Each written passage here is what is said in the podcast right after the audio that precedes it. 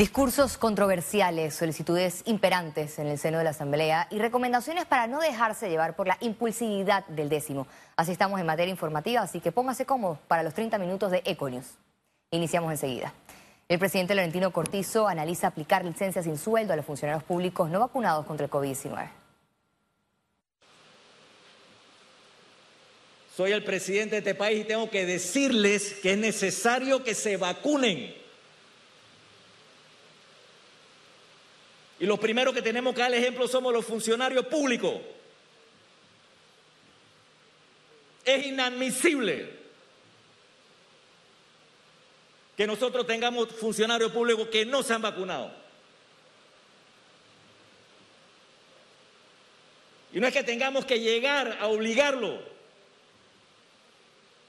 pero si es necesario hacerlo, lo voy a hacer. Porque no es verdad que vamos a seguir llenando las camas en nuestros hospitales, en nuestras UCRE, en los semi-intensivos y en los intensivos. Eso no está bien. Y critíquenme si quieren. El defensor del pueblo, Eduardo Leblanc, se pronunció sobre medidas restrictivas y vacunación para Vale Digital. La nota destaca que como Institución Nacional de Derechos Humanos exhortan a los sectores públicos y privados a respetar el derecho que tiene cada individuo de decidir de forma libre vacunarse o no, tal como lo expresa la ley número 68 del 20 de noviembre del 2003, que regula los derechos y obligaciones de los pacientes en materia de información y de decisión libre e informada. Sin embargo, Leblanc instó a la ciudadanía a informarse sobre el proceso de vacunación y sus beneficios. El gobierno establece barridos de vacunación la próxima semana. Conozca cuáles son los lugares. Este viernes, el presidente Laurentino Cortizo anunció una nueva jornada de vacunación. El mandatario indicó que se espera aplicar alrededor de 448 mil dosis. A continuación, los circuitos donde se realizarán las jornadas de inmunización. Primera dosis, circuitos 8.2 y 8.3 en Panamá. 9.2 y 9.4 en Veraguas. Segunda dosis, circuito 2.1 en Coclé, 4.1 en David Chiriquí, 6.2 y 6.3 en Herrera y 8.7 en Panamá. El epidemiólogo Arturo Rebollón manifestó que la variante Delta del COVID-19 va en busca de los no vacunados. Además agregó que es importante que la población se proteja de las nuevas cepas del virus de manera combinada, como lavado de manos, mascarilla, distanciamiento y vacunación. Ahora, con la variante Delta, vemos algo que es mucho más infecciosa y va a buscar a las personas que no tienen protección, tanto natural como la que se reciben a través de la vacuna. ¿Y esos quiénes son? Las personas que no tienen acceso todavía. Y que eso, ese es el problema aquí. Al tú no tener acceso a, una, a un servicio de salud, a una calidad, a una protección, tú vas a estar siempre en mayor riesgo. Y es lo que ha desencadenado esta variante en el mundo. No es que ha, aumentado proporcionalmente en los jóvenes, es que disminuyó en los adultos y proporcionalmente pareciera que es más en los jóvenes, pero se ha mantenido estable. Esa es la palabra, estable, y los otros han caído. El número de pacientes hospitalizados por COVID-19 en Panamá cayó por debajo de los 400. Veamos en detalle las cifras del MINSA. 446.409 casos acumulados de COVID-19. 758 sumaron nuevos contagios por coronavirus. 521 pacientes se encuentran hospitalizados, 123 en cuidados intensivos y 398 en sala. En cuanto a los pacientes recuperados clínicamente, tenemos un reporte de 428.741. Panamá suma un total de 6.939 fallecidos, de los cuales 7 se registraron en las últimas 24 horas. Cambiamos de tema, ya que los representantes del diálogo por la Caja de Seguro Social pidieron ante la Asamblea Nacional el reintegro del Consejo Nacional de Trabajadores y la Organización Internacional del Trabajo. En el encuentro, el presidente del órgano legislativo, Cristiano Adames, aseguró que la incorporación de CONATO a las mesas de trabajo no puede ser un borrón y cuenta nueva, en medio de los avances por consensos. Sé que los compañeros trabajadores también eh, tendrán la buena voluntad y el desprendimiento de iniciar las conversaciones pertinentes para llegar al objetivo que todos queremos, que es la paz social y un programa de invalidez, vejez y muerte de administración y de salud que cumpla con los requerimientos que merece el pueblo panameño. Adames confirmó que recomendó al CEN del PRD que los partidos políticos sean solo observadores en el diálogo. Toda vez que lo que salga de la mesa del diálogo va a llegar a la Asamblea Nacional de Diputados y aquí tendremos el espacio suficiente para reforzar los planteamientos consensuados. Los demás sectores coinciden que esta es la oportunidad de salvar la caja de seguro social de una crisis financiera que tiene en entredicho el futuro de las pensiones. No puede ser un borrón y cuenta nueva. Realmente el trabajo que se ha hecho es un trabajo muy exhaustivo. Ha sido un trabajo participativo, democrático, incluyente, productivo y este, la expectativa nuestra es de poder incorporar al trabajo que se está llevando a, a los grupos que se han retirado. Nosotros estamos esperando a la OIT, a la Organización Internacional de Trabajo, que se incluya para los análisis que nosotros vamos a iniciar. Las cuatro mesas temáticas, que son la parte fundamental de lo que es el diálogo por la Caja de Seguro Social, hemos avanzado en algunas mesas, pero hay mesas como la IBM que vamos a requerir de especializados. Las mesas del diálogo nacional continúan con el análisis del programa de riesgos profesionales y las prestaciones económicas. Félix Antonio Chávez, Econius. El diputado Leandro Ávila manifestó estar en contra de aumentar a siete años el periodo del director de la Caja de Seguro Social, tal como lo contempla una de las propuestas del diálogo nacional. Yo no creo en eso, porque si usted en cinco años no puede resolver el problema, ¿quién dice que en siete lo va a resolver? Eh, eso sería como decir, bueno, la Asamblea en vez de cinco años que sea siete, el presidente de la República en vez de cinco años que sean siete. O sea, cinco años es suficiente tiempo para que se dejen las bases que tiendan a resolver el problema administrativo y financiero de la Caja de Seguro Social.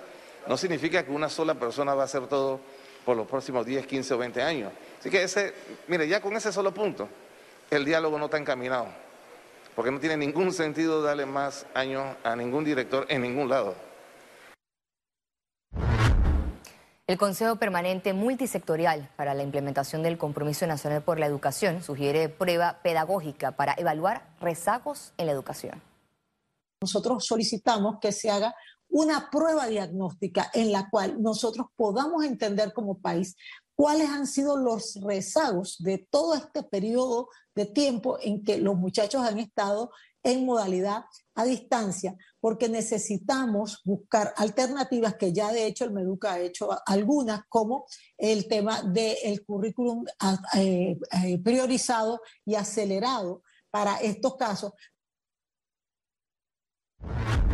Y siguiendo con más noticias, este viernes el Gobierno Nacional anunció cambios en dos instituciones gubernamentales. Iris Mercedes González de Valenzuela asumió el cargo como nueva directora general de la Secretaría Nacional de Discapacidad. González cuenta con licenciatura en terapia física del Instituto Mexicano de Rehabilitación.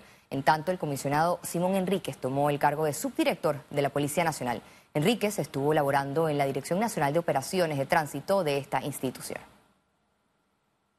La empresa Limpieza y Desinfección se caracteriza por ofrecer solo productos biodegradables y no tóxicos. Encuéntranos en redes como arroba Lotus Limpieza.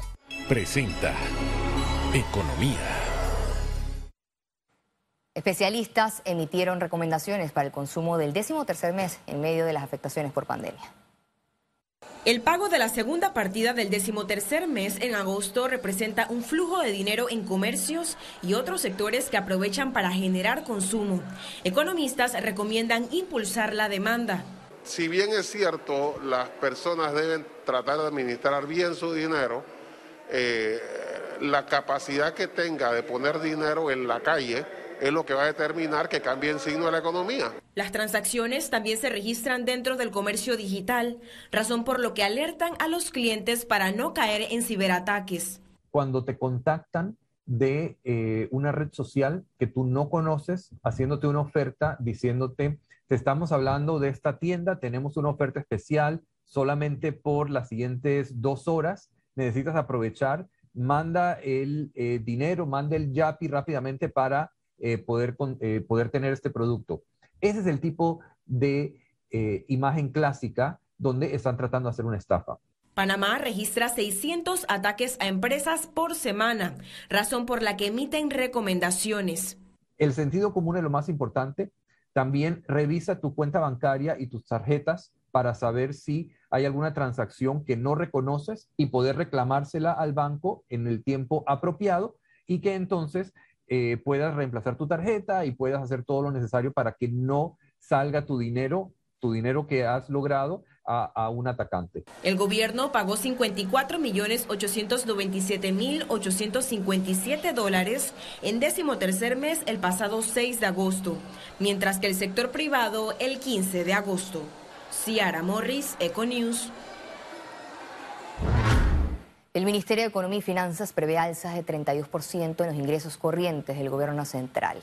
La proyección presentada por la institución en la Asamblea Nacional apunta a unos ingresos corrientes de 9.572 millones de dólares para el próximo año. Esta cifra supondría un aumento de 37.5% si se compara con los 6.961 millones de dólares contemplados en la ley de presupuesto del 2021. Además, el MEF estima un crecimiento económico para el 2022 de 6.4%.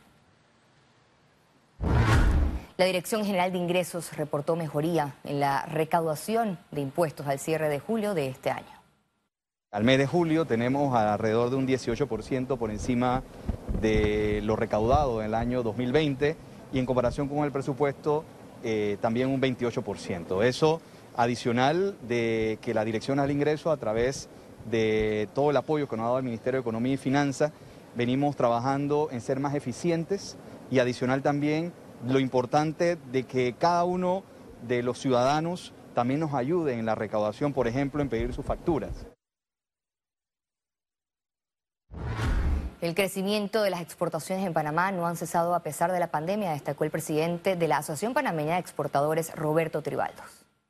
El año 2021 será el quinto año consecutivo de crecimiento de las exportaciones de bienes de Panamá primer semestre muestra una dinamización importante de las exportaciones de bienes, alcanzando la cifra de 1.665 millones de dólares, que representa un 109% de crecimiento versus el primer semestre del 2021.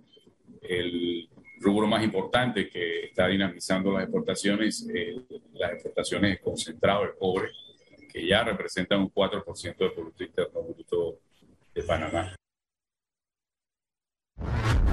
La Unión Nacional Agropecuaria de Panamá pidió al gobierno evaluar el Tratado de Libre Comercio con Estados Unidos debido a que el 0% de arancel los afectará.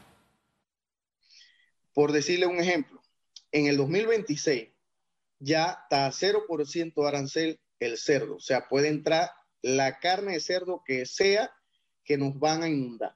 Segundo, eh, lo que es la carne bovina ya está a un paso, ya el siguiente año, el 2027 eh, ya puede estar a 0% de arancel también.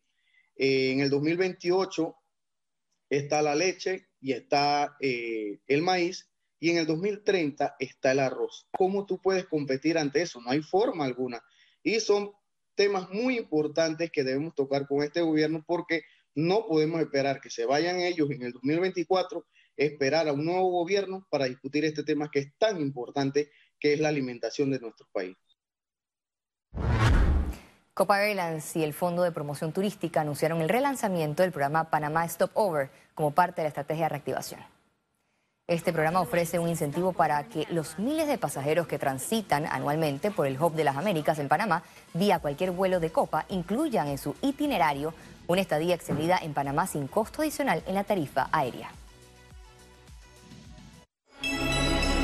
Economía fue presentado por...